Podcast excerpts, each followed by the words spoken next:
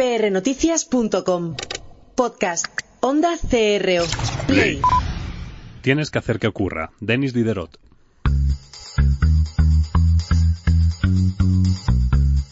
Pasión y talento. Con Gabriel Gómez.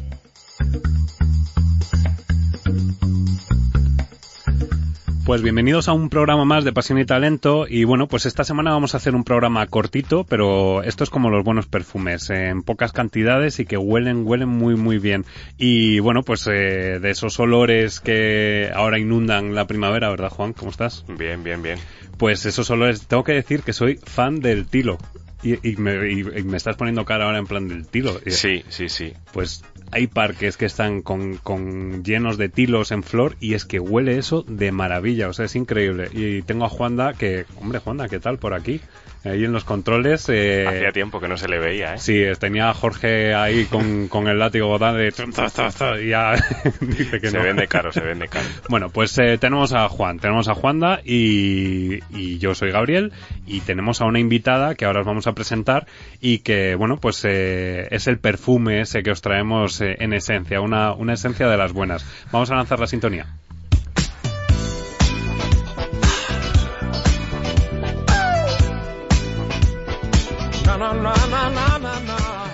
Y si después de esta pequeña intro no estáis con ganas de saber quién es, pues os lo decimos, aunque lo habréis leído ya en redes, porque de hecho eh, las redes es lo que tiene, que lo, que lo difunden antes de que salga el podcast. Hoy tenemos con nosotros a Sofía Cristo. Bienvenida Sofía, ¿cómo estás? Pues muy bien, muchas gracias por invitarme y darme este espacio y esta presentación.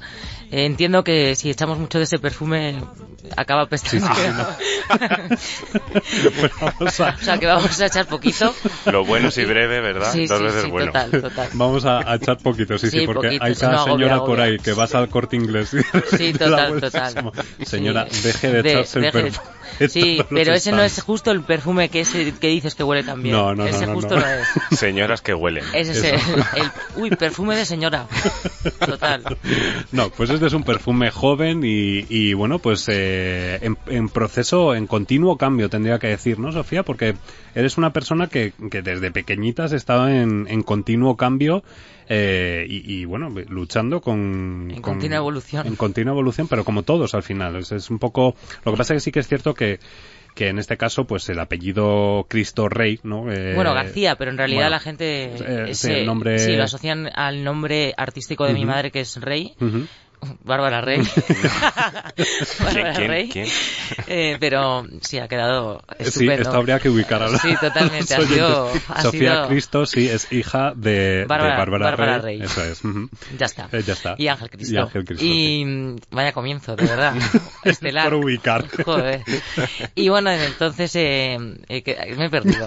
Me he perdido porque, claro. En continua Sí, en evolución. continua, en continua evolución, pero como todo el mundo al final, Ujú. ¿no? Porque al final la vida es un aprendizaje y desde que nacemos, bueno, pues eh, empezamos a, a- depende del entorno y depende de la familia que tengas y, y bueno, y depende cómo sea tu vida, pues Sí, así, te vas formando y tus rasgos de personalidad. Entonces a mí me ha tocado una vida y, y la verdad que estoy muy contenta con la vida que me ha tocado, independientemente de todo lo que me haya tocado vivir y o sufrir o disfrutar, porque he hecho al final al cabo de todo. Tienes suerte de una cosa y es que como yo no leo la prensa rosa, ni la he leído, ni me he interesado nunca, nada de nada, es probable que yo te coja y te, te diga, hombre, sí, lo de Bárbara Rey sí que lo sabía y lo de tu padre también, pero ya, ya, Ya no me pidas mucho más. Ya está. Y lo de DJ también lo sé. Sí, bueno, Bueno, eso está muy bien también, que lo también, sepas. eso sí. también. Sí, y de hecho, te vamos a traer para que nos presentes eh, música, no en este programa, porque es cortito, ya me lo has dicho, pero en un próximo programa. Sí, el próximo nos- programa que venga os traeré todo el nuevo trabajo que estoy haciendo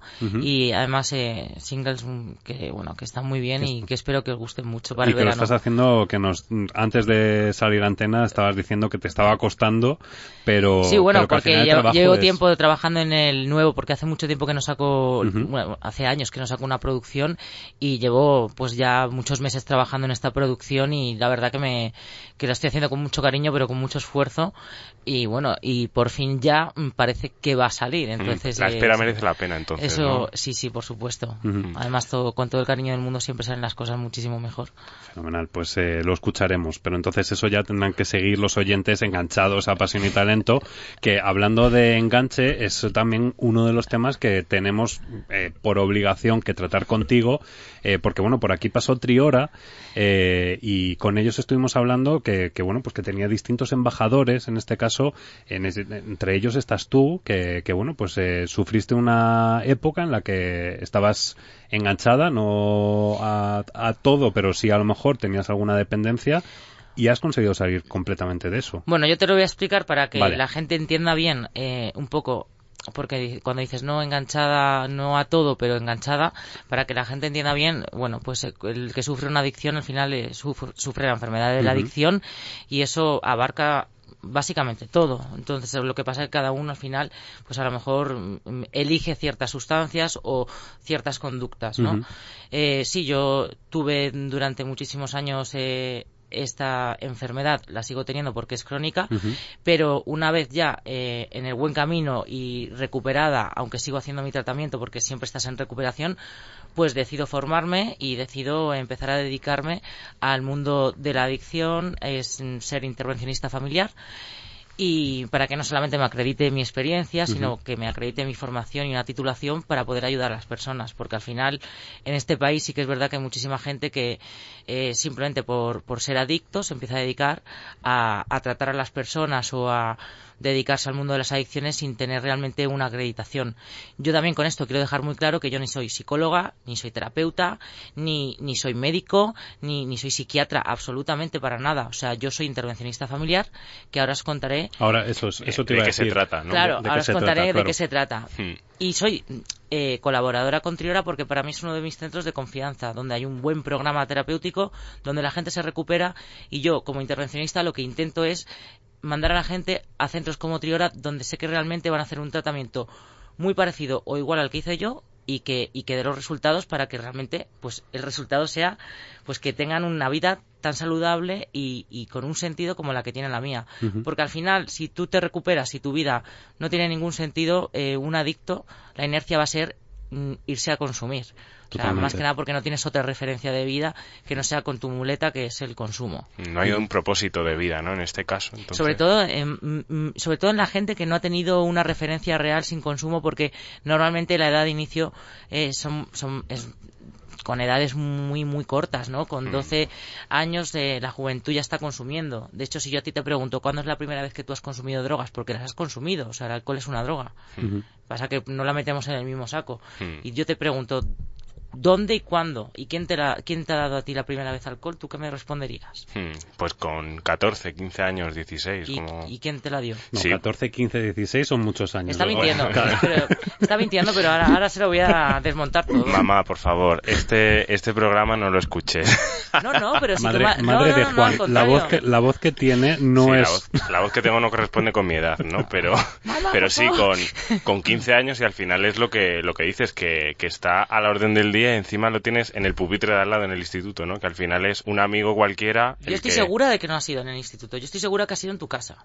Estoy Totalmente segura. Ah, pues fíjate Porque ya. nosotros, en una cultura como la Mm. cultura española, un país mediterráneo, donde todo lo celebramos con el vino, brindando desde Mm. pequeñitos, que a los niños pues ya se les induce a que dar celebren... un sorbito- dar un sorbito ya a no la solamente copa. el sorbito, Mm. el sorbito, sino el champis este, ¿cómo se dice? El eh, lo que Sí. simula... El- Al- La- claro, ya es como desde pequeño ya te están diciendo, niño, de pequeñito, tu cumpleaños tienes cinco años, vamos a simular que tú bebes cava sin que se acaba. Champín, ese El champín, este. El champín. El champín. Claro, es que dijo yo.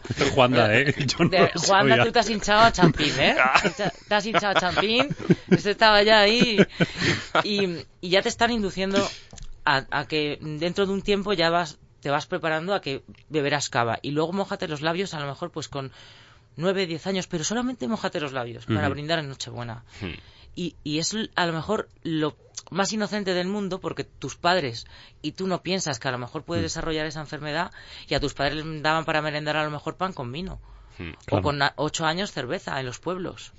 Es, es, es que es... es- la tradición, al fin y claro, al cabo. entonces, ¿quién tiene la culpa al final? No la tiene nadie, simplemente eh, la educación. eh, Sí, una las cultura, una claro. cultura que tiene. Y entonces, ¿qué pasa? Que mm, tenemos a lo mejor eh, varios factores que están ahí y que no los podemos cambiar. Esto es una ruleta rusa que está el psicológico, los rasgos de personalidad, el factor social, el genético. O sea, eh, ¿esto qué pasa?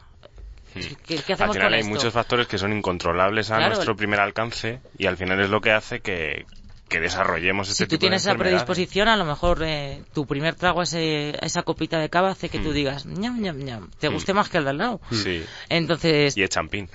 y el champín, te cuando andas ahí con el champín y digas, Sí, vaya. sí, pero yo recuerdo, ahora que lo dices, ya me van evocando recuerdos y efectivamente al final, pues lo típico, pues tu abuela que te da un poco de mosto, un poco de vino, Claro. mm, con cinco o seis años, que es súper inocente, pero que no piensan en las consecuencias de, de ese pequeño sorbito de vino que no tiene nada, pero que efectivamente puede desencadenar en, en cualquier tipo de adicción, ¿no? Porque fíjate, eh, Sofía, tú cuando hablas de adicciones, eh, hay veces que se dicen drogas duras y otras no menos duras. Al final la droga sigue siendo droga, da igual lo que sea. Por supuesto, por supuesto. Mira, oye, ayer estuve haciendo una conferencia y hoy ha salido en la portada del periódico de, de Calahorra justo ese titular. No hay drogas blandas. ¿Por qué? Pues porque es algo que yo siempre intento dejar muy claro. Yo cuando siempre lanzo una pregunta, ¿cuáles son las, do- las drogas duras y las drogas blandas? Y la gente siempre, eh, drogas blandas, eh, el alcohol, eh, la marihuana. Vamos a ver. O sea, no, no existen. Todas las drogas son drogas durísimas, mortales, devastadoras. El alcohol es la droga, junto con el tabaco, que más muertes causa al año. O sea, mm, ¿por qué? Porque digamos que la marihuana estamos acostumbrados a minimizar, porque el porrito de buenas noches, me río con los porros, quedamos y claro, como es la, una de las primeras drogas que se que se prueban también con los amigos, porque está a la orden del día y sobre todo hoy en día la marihuana es súper fácil de conseguir, Mm. porque los cruces se hacen mm, sintéticos, se planta en casa, eh, bueno, es, Sí, es sí. Una, una barbaridad lo que se hace, aparte las entradas a, a psiquiátricos con cuadros psicóticos eh, mm, más eh, aumentadas en, en el- al año de chavales jóvenes es por consumo de marihuana. Pues estamos acostumbrados a minimizar, pero las drogas son todas igual de duras. Lo que pasa que a cada uno le da por elegir su droga estrella en la adicción. Fíjate que, que te estoy oyendo hablar eh, y Yo me enrollo mucho, a mí Sí, sí, no, no, pero pero estás hablando, estás hablando y, y este era un poco lo que queríamos traer, es decir, el programa se llama Pasión y Talento, es ejemplo, siempre traemos empresas, personas y demás, y en este caso la importancia o la autoridad de una persona, en este caso que ha pasado por ese por esa época o por ese trance que, que dices que, que evidentemente es una enfermedad crónica pero también tu lucha, ¿no? Esto es un poco como, eh, pues nos acabas de decir que ayer estuviste dando una conferencia, eh, es ese trabajo, esa concienciación de, de haber salido y decir, pues si soy una imagen pública, el poder aportar ese granito de arena, eh, tenemos ejemplos también con Pedro García Aguado también, que Sí. estuvo en su momento... eh, sí, también- además Pedro, yo al que respeto y admiro muchísimo, es una persona que, que, que ha hecho una recuperación el mismo modelo de recuperación que hice yo en su día y, y es una persona que también ayuda muchísimo y que desde su posición también pues puede lanzar un mensaje muy potente. Eh, luego, lo que yo os quería también comentar de la intervención familiar, Sí, eso es lo que te, te- ahora te iba a meter. Sí, uy, a, a meter. Vaya. Perdón. no sé qué me, qué- no sé qué me quieres meter, pero Gabriel, cuidado con lo que marchar. dices, eh, cuidado. Quería introducir ese tema en la conversación. No sé si estoy preparada ya. Han pasado tantos años. Es demasiado pronto, quizás. Bueno, eh, eh, pues eso, quería traer ese tema, que es el tema del intervencionismo familiar, porque a lo mejor la gente no sabe, eh, en este caso, en qué consiste eh, y, que nos contases eh, qué es un intervencionista familiar y a qué te dedicas en tu día a día. O sea, que, que- que nos cuentes eh, qué ves en, en ese trabajo, ¿no? Bueno, a mí me, me llaman muchísima gente, muchísimas familias que no saben qué hacer, desesperadas. Familias desestructuradas que tienen mm, que buscar de alguna manera la salida porque tienen una persona en casa con un problema de adicción, con consumo de drogas y entonces lo que hacen es ponerse en contacto con nosotros, junto a José Luis Martínez, que es mi compañero y mi mentor, la persona que a mí me ha formado, y nosotros lo que hacemos es Yo lo, lo explico de una manera que se entiende muy bien, que es para mí el, el intervencionista familiar es como el ángel de la guarda de la familia. Es la persona que reconduce esa familia a que pueda entrar en recuperación, pero no solamente el adicto, sino la familia también. Claro, porque al final no solamente afecta Claro, a- es una a- al enfermedad adicto, familiar. claro, es decir, claro. Entonces lo que hacemos es preparar una reunión, pero previamente preparamos a todos los seres queridos de la persona adicta. Uno por uno buscamos las personas que más quieran a esa, a esa persona, que hayan vivido su consumo de cerca o incluso personas que haya perdido su amistad porque ya no era o sea, no, La misma persona. Claro, o sea, tú vas perdiendo personas por el camino porque a lo mejor esos amigos ya no tienen nada que ver el estilo de tu vida, que el estilo de vida que llevas con la de esos amigos antiguos que a lo mejor tú vas viendo que ya no te ya no- como que te restan para tu consumo, te molestan, entonces vas empezando a juntar con las malas Las malas amistad, compañías. sí, pero que dicen, uy, es que va con una gente, no, es que nos juntamos con esa gente. Nos- Es un adictos, es Claro, un- o sea, o sea, es que, es que no- echamos la culpa a la gente, pero no, el factor social también es muy culpa del adicto porque es culpa de la enfermedad. Sí, al final te rodeas de gente no pues es culpa que, del adicto que- en realidad, que- es culpa de la enfermedad. que tiene los mismos hobbies y los mismos hobbies puede ser pues que llegue el fin de semana y te- o entre semana y estés tomándote copas y o haciendo de lo que sea. Sí, que a jugar al tenis no te vas a ir con los amigos de- del colegio, Eso te es. vas con los que van a meterse una raya, así obvio. Bueno, pues lo que hacemos es mm, eh, unir a toda la familia, preparar una reunión y la persona que más afinidad tenga con, con la persona adicta, un día antes de la reunión le va a invitar a esa reunión, donde va a ser una reunión donde se le va a mm, ni se le va a juzgar, ni se le va a culpar, donde se le va a tratar con todo el amor del mundo y se le va a hacer entender entre todos que tiene que poner final y tiene que aceptar una ayuda para entrar en recuperación. Pero claro, es una reunión que está muy elaborada, que está todo muy bien preparado hasta el lugar donde se tiene que sentar cada uno. Claro. Y bueno, claro, a él le descuadra, porque claro, va a intentar buscar la, la confrontación porque en un primer momento cuando tú entras en una reunión que hay total transparencia porque a él se le invita y ves a todos tus seres queridos sentados y que el adicto no es tonto, él sabe que va a entrar ahí y, a- y A sabe que a- algo a va a pasar. O sea, esto A, a- a sacarle de la zona de confort, ¿no? evidentemente. Entonces él va a intentar demostrar que está bien por encima de todo, por eso van a la reunión, ¿no? Porque, vale, yo voy, yo voy, pero vamos a ver qué pasa. Pero al final todo se va desmoronando y, y al final es una reunión muy bonita y muy emocional porque es lo que te digo, que no se juzga y no se culpa a nadie porque al final es una enfermedad, no tiene la culpa a nadie, no se focaliza el problema en la adicción, sino esa es la consecuencia. Vamos a ver cuál es el problema anterior y vamos a ver qué podemos hacer y ofrecer una ayuda eh, externa para, para solucionar esto. Entonces nosotros acompañamos en todo el proceso y nunca dejamos sola a la familia y es algo muy bonito. Sofía, supongo que, dentro de esta experiencia eh, te encontrarás a- al, al adicto que de repente entra en la sala y se desmorona, eh, pero también el trabajo ese previo que dices de la familia, que será muy duro también el escuchar ¿no? a, a la madre, al padre o incluso a la pareja o al amigo de toda la vida, decir, pues es que he perdido a esta persona por, por estas adicciones que tiene ahora mismo. ¿no? Hombre, es, es duro y esto claro que es, es algo muy vocacional y tienes que estar preparada para escuchar y, y involucrarte y que no te afecte o por lo menos intentar que no te afecte. Cuanto más tiempo pasa, pues te vas haciendo un poco más dura en esto. Sí, no cayó, ¿no? Sí, Eh, sí, porque yo al principio la verdad que lo pasaba bastante mal, pero bueno, ya me voy acostumbrando. Y sí que es, es duro, pero también es muy bonito el, el ver cómo a lo mejor eh, vamos a, a cualquier punto de España, ¿no?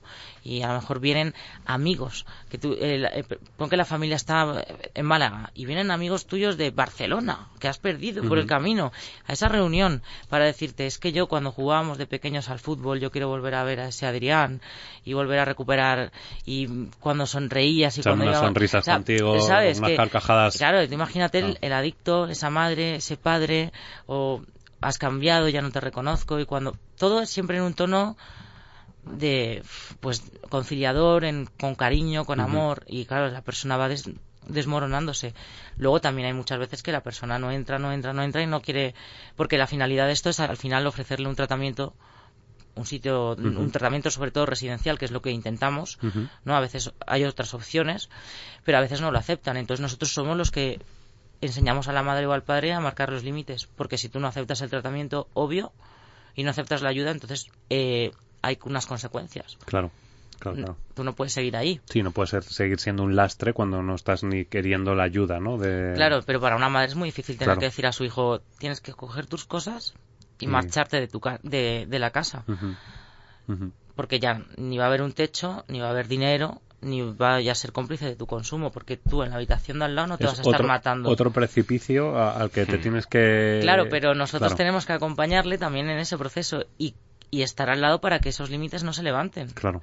Entonces es un proceso, bueno, pero al final, si las familias hacen lo que nosotros decimos, siguen nuestras pautas, nuestros consejos, eh, 8 de cada 10 entran en recuperación. Y esto es un, es un modelo que viene de América, que lleva más de 40 años funcionando con evidencias y que está totalmente comprobado. O sea que por eso yo me enamoré de esto y decidí formarme, porque, porque dije, madre mía, porque yo antes me llamaban las familias y yo decía, ay, voy a, quiero ayudar. E intentaba convencer a, a la gente para que se, venga, tienes que ingresarte porque, ¿qué estás haciendo con tu...? Yo lo intentaba. Pero faltaba la técnica, ¿no? Claro, Como no, tal. yo eh, pues Claro. iba con mi experiencia y con mi sabiduría de adicta, de que he hecho un tratamiento, Bueno, y desde el punto de vista experiencial que también es muy rico, ¿no? Porque al final el, el empatizar con el adicto desde tu punto de vista y desde tu experiencia yo creo que también es algo que, que debe de funcionar, ¿no? En este caso. sí, sí, Hombre, sabes las pero fases. funciona más con una persona que quiere recuperarse. Claro. Claro.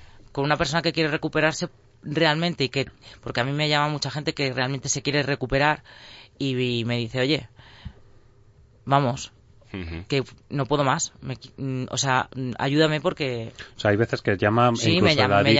A mí me llaman muchas familias de, o mi hijo quiere recuperarse o que, que está y no se ayuda. atreve, pero te llamo Y- yo para que claro. nos ayudes. Y una, una vez que aceptan la ayuda, pues eh, después de una intervención, estas familias pues se les lleva a un centro, un centro como Triora, donde hay un tratamiento estructurado, de residencial, profesional y donde va a estar de maravilla.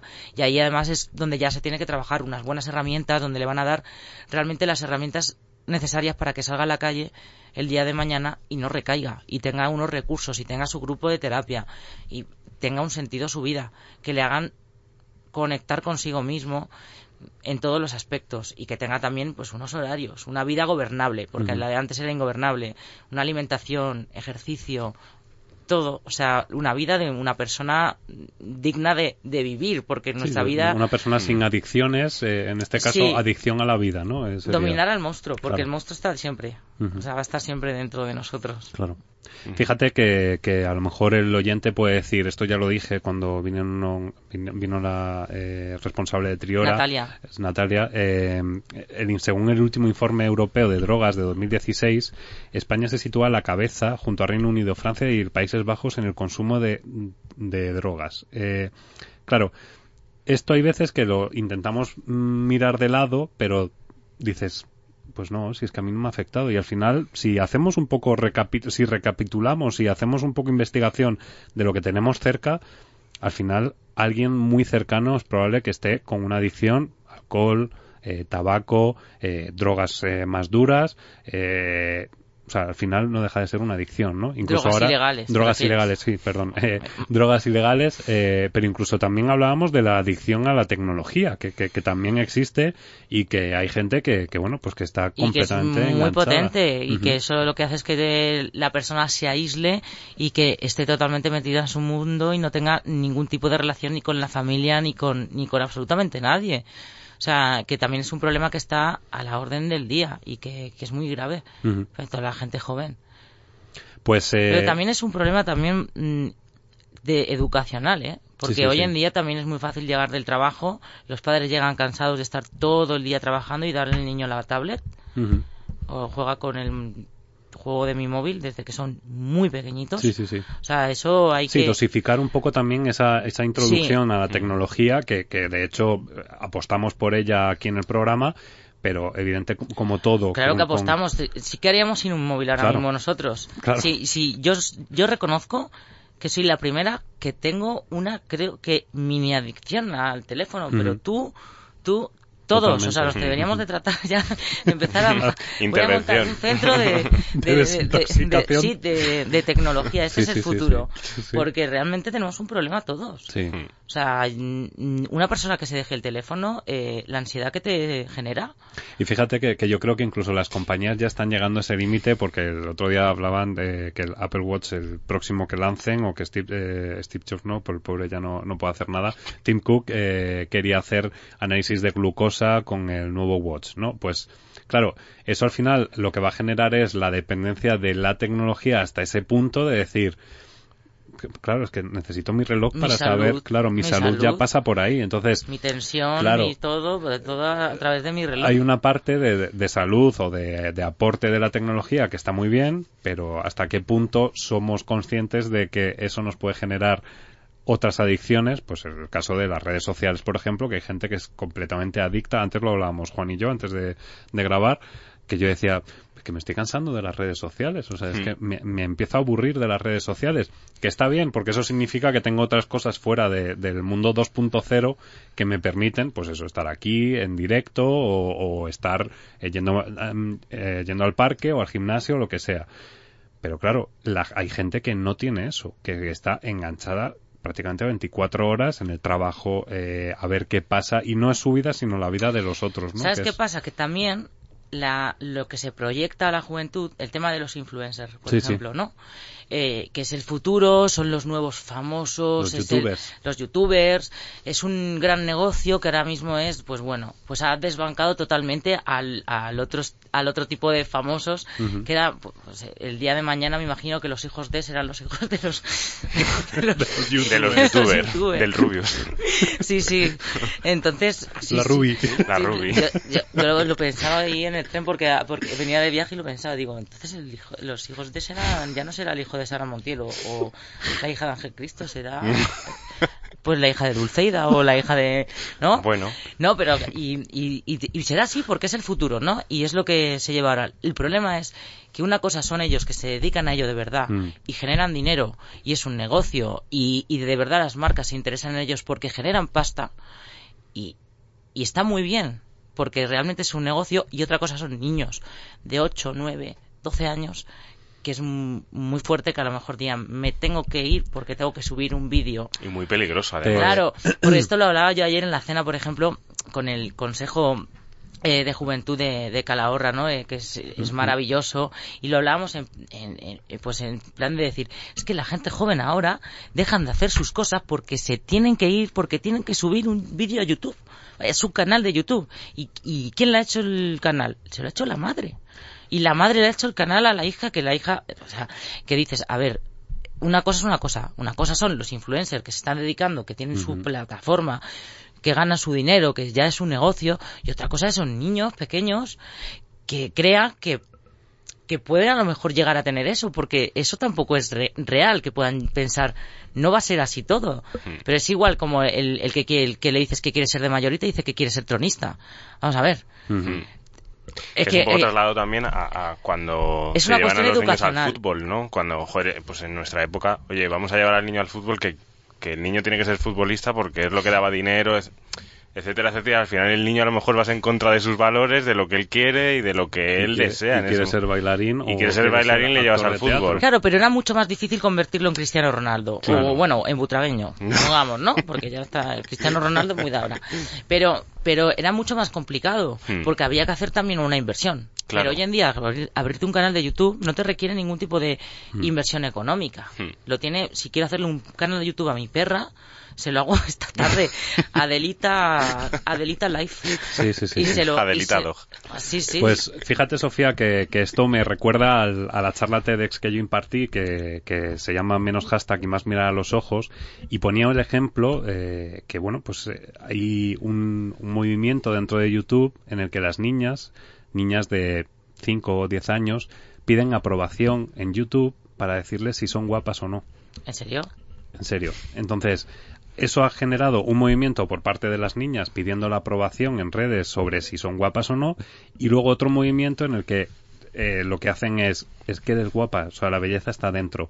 Fíjate hasta dónde puede llegar, te enviaré el, el link para que lo veas, porque pues, la verdad es que es bastante cruel eh, la situación en la que la niña está pidiendo esa aprobación. ¿no? Mira, De- se- esto que me... ¿Sabes lo que sería muy bueno y, y muy bonito? Porque yo, eh, por, por mis circunstancias y, y mi pareja, además, que mi pareja es influencer y la quiero mucho, te amo. Eh, eh, de- sería muy bueno. Yo, yo tengo amistad con, pues bueno, pues ten- tenemos amistad y con- conozco a Ida, eh, Alba y les- conozco a algunos cuantos, ¿no? Y sería precioso eh, que hicieran una charla, ¿sabes? Hacer una charla para dar unas cuantas pautas y referencias a los chavales jóvenes. Para que, sí, chicos, estamos aquí, esto, somos youtubers, somos influencers, hacemos esto, es muy bonito, compartimos nuestra vida con todos, pero, Pero hay que relaja, estudiar, hay que hacer es. esto, hay que hacer lo otro, y... y- Pues te recojo el guante. Te recojo el guante ¿verdad? y vamos a hacer una charla de pasión y talento. Y de hecho, a lo mejor, eh, Juanda, vamos a hablar con, con aquí, con la cúpula, a ver si nos ceden ese estudio con, con público. Y Estaría traemos- guay. Ay, yo se lo voy a preguntar a... Tú vete, Yo vete moviendo a mi, a- a vete- mi chica que, Vale, que tiene... vete moviendo que tiene- contacto. Lo vas a tener fácil, lo vas a tener fácil. No, a ver, el contacto lo tengo. El Directo, contacto, además. El contacto directo lo tengo. Lo que pasa que, ¿sabes qué pasa? Que ellas están... Ya, tienen- cuando le he dicho te recojo el guante, ya se ha echado para atrás. No, no, yo no. Cuenta conmigo al 100% para dar la charla. Ahora, lo que molaría es que vinieran eh, gente tan con tanta influencia como como ellos, ¿no? Como unos triplets o como gente que son de verdad que tienen tanto peso. Yo yo no tengo mucho peso en las redes sociales, a ver si me No, entiendes. 240.000 seguidores en Twitter no, es no, verdad. pero pero no, Solo un poco, solo un poco. No, pero a tweet. ver, yo no, pero es diferente, es diferente, es, es distinto, pero yo no soy influencer. No, no, ya. ¿Sabes? ¿Me entiendes? Mm. Es otro Es una imagen pública, Es, es- otro, sí, es sí. otro estilo, ¿sabes? Esto- yo los tengo No te hace ya- dedicas, no te dedicas Ya, a pero- ello como, claro. como Pero, pero es otro. A mí, a mí a lo mejor me, si- me sigue otro perfil, ¿sabes? Pero ellos que tienen tanta potencia, tanta fuerza y llegan a, tan, a tanta gente tan jovencita. ¿sabes? Tienen mucha fuerza para mandar un montón de mensajes. Cala y más y el mensaje, Cala sí, muchísimo, sí, sí. Ujú. ¿sabes? Y, y sería maravilloso escucharles hablar porque yo sé que ellos pueden hacer cosas muy grandes. Ahora mismo, ellos son los mejores ahora mismo para poder hacer cosas para por los chavales. Pues eh, lo dicho, eh, guante enviado. Y como estamos hablando de influencers, eh, yo creo que hay que hablar también de millennials, ¿no? Es el momento, es sí, el momento. pues vamos a escuchar al millennial del programa.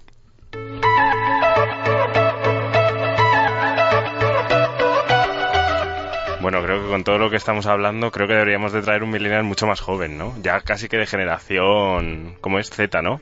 ¿Que no ha nacido o qué? Que no ha nacido casi Pues si porque, eres un oye, niño, Juan. No, no, no, no. Voy a no, subir pero- ahora una foto tuya a redes Ya. y verás. Con esta barba que tengo hoy de, de no afeitarme en tres semanas, ¿no? Y con ya- la camisa de manga larga que me está dando un calor. Bueno, hombre, es que es lo que, es que Sí, es lo que tiene. sudando, ¿eh? Es lo que tiene, sí, pero es como venir aquí sin comer, etcétera, etcétera, pues bueno, pues ya Cuéntanos, ¿qué nos traes? Pues mira, hablando justo de adicciones, aprovechando que tenemos una invitada de, honor en este caso, pues hablamos de adicciones no solo a las drogas y a todo este tipo de, drogas, ¿no? Tanto duras como blandas que hemos ah, concretado que, solo hay duras. eh, sobre todo a la tecnología, ¿no? A los móviles, a la adicción y, también a las nuevas tendencias a nivel tecnológico que nos están llegando, ¿no?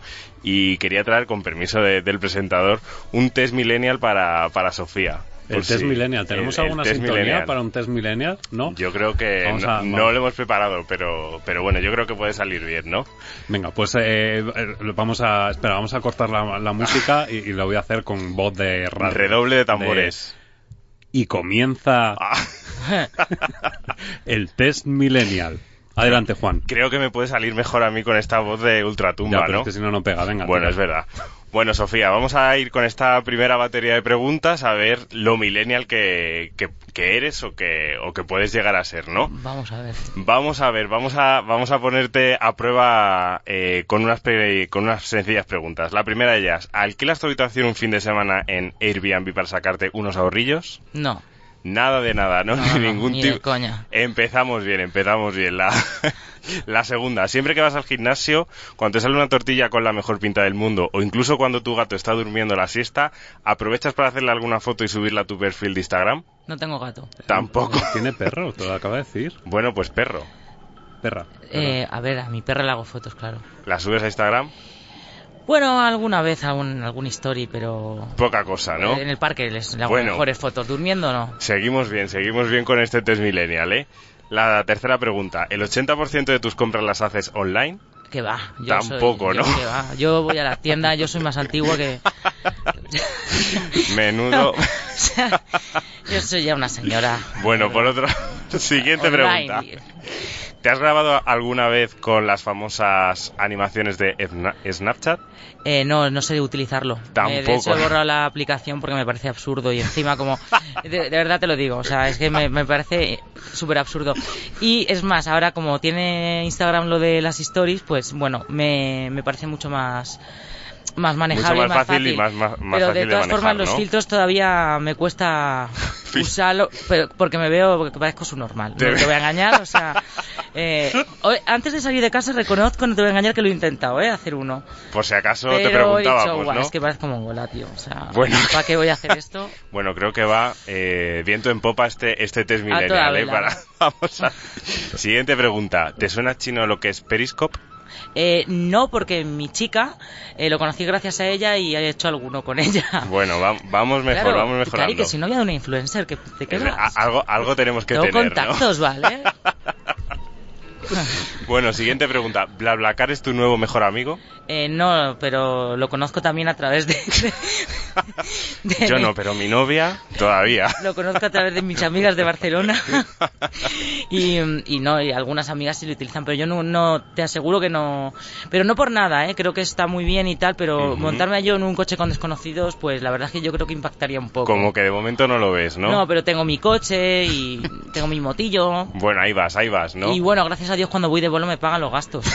O sea, tengo suerte. Todavía... Señor, señor presentador de Pasión y Talento, creo que este test todavía no está aplicado a millennial famosos. Es que ahora mismo porque- estoy, estoy en, en un momento, yo estoy en otro mundo porque me siento Mayra Gómez Kem, te lo juro. Sí, ¿verdad? Sí, yo Esta también me música. está resonando.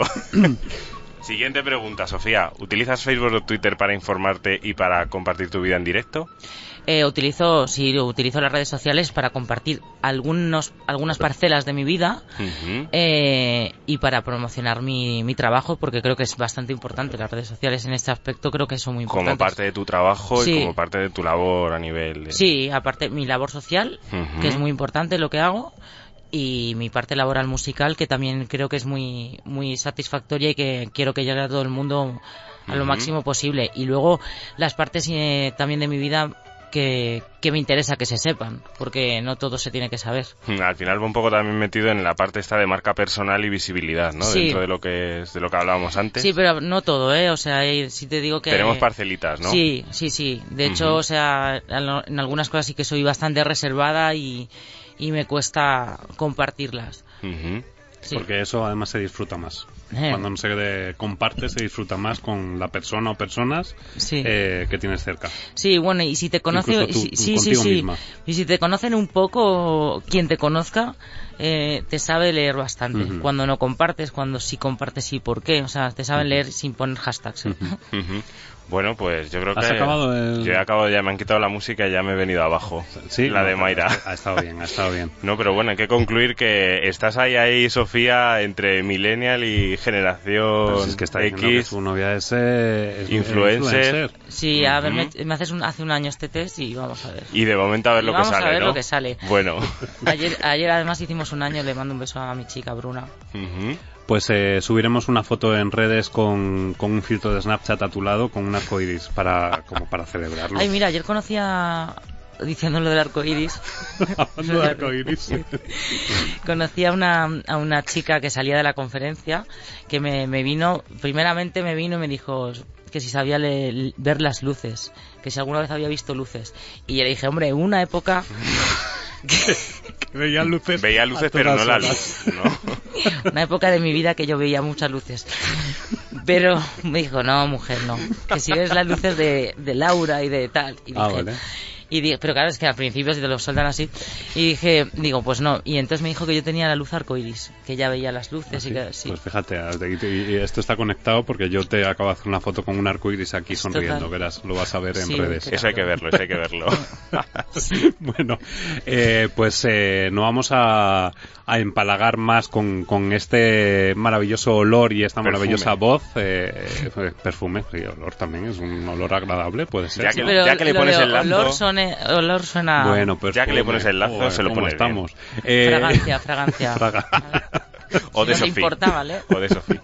Pues, eh, Sofía, te emplazamos a que la próxima vez que vengas nos presentes tu disco, incluso que si quieres hagamos un remember de trabajos anteriores, si te Por apetece. supuesto. Y, y bueno, pues que sea otra parte de conocerte y demostrar esa pasión y ese talento que tienes, Sí. que, que además ya lo has dicho, ¿no? Que, que es una cosa que te, te mueve y te, Sí. y, y te apetece. Llevo mm, 15 años trabajando, así que me será un placer venir Fenomenal. y presentar todo lo nuevo. Pues muchísimas gracias por habernos mostrado esa cara eh, de Sofía Cristo que muchos ya conocían, pero que a lo mejor los oyentes no lo conocían, eh, por esa dedicación que tienes hacia las personas, que es lo más importante, y bueno, y seguimos conociéndote, evidentemente, eh, y no- aquí en estos micros. Muchísimas gracias por A estar. vosotros. Juan, eh, enhorabuena por ese Por este inicio de test, ¿no? eh, eh, inicio de test. ¿Vas a empezar a hacer test millennial o no? Yo creo que sí, yo creo que Sí. ha tenido gracia, ¿verdad? Gracias a Sofía por prestarse la primera sin saberlo, pero Pero ha te- estado bastante ¿Quieres bien. que te buscamos una sintonía para el test millennial? o- sí, vamos a ir planificándolo para próximas Vale, te- Te la, ediciones. te la voy a buscar, vale. Eh, pues nada, Juan, muchísimas gracias. A vosotros. Juanda, muchas gracias por estar en los controles. Y a vosotros, ¿qué os voy a decir? Pues que ha sido un placer enorme haber tenido a esta invitada, y a Juan, y a Juanda, y a Cristina, que también siempre está ahí en la sombra ayudándonos con, con estos maravillosos invitados. Y nada, vosotros deciros que si tenéis una adicción, que sea una adicción a la vida. Y que si es otra adicción, que sea a pasión y talento y que nos escuchéis cada día cada día porque nos podéis escuchar en los podcasts, en Spreaker, en Evox. Muchísimas gracias por estar ahí y ya sabéis, hagamos de la utopía una realidad.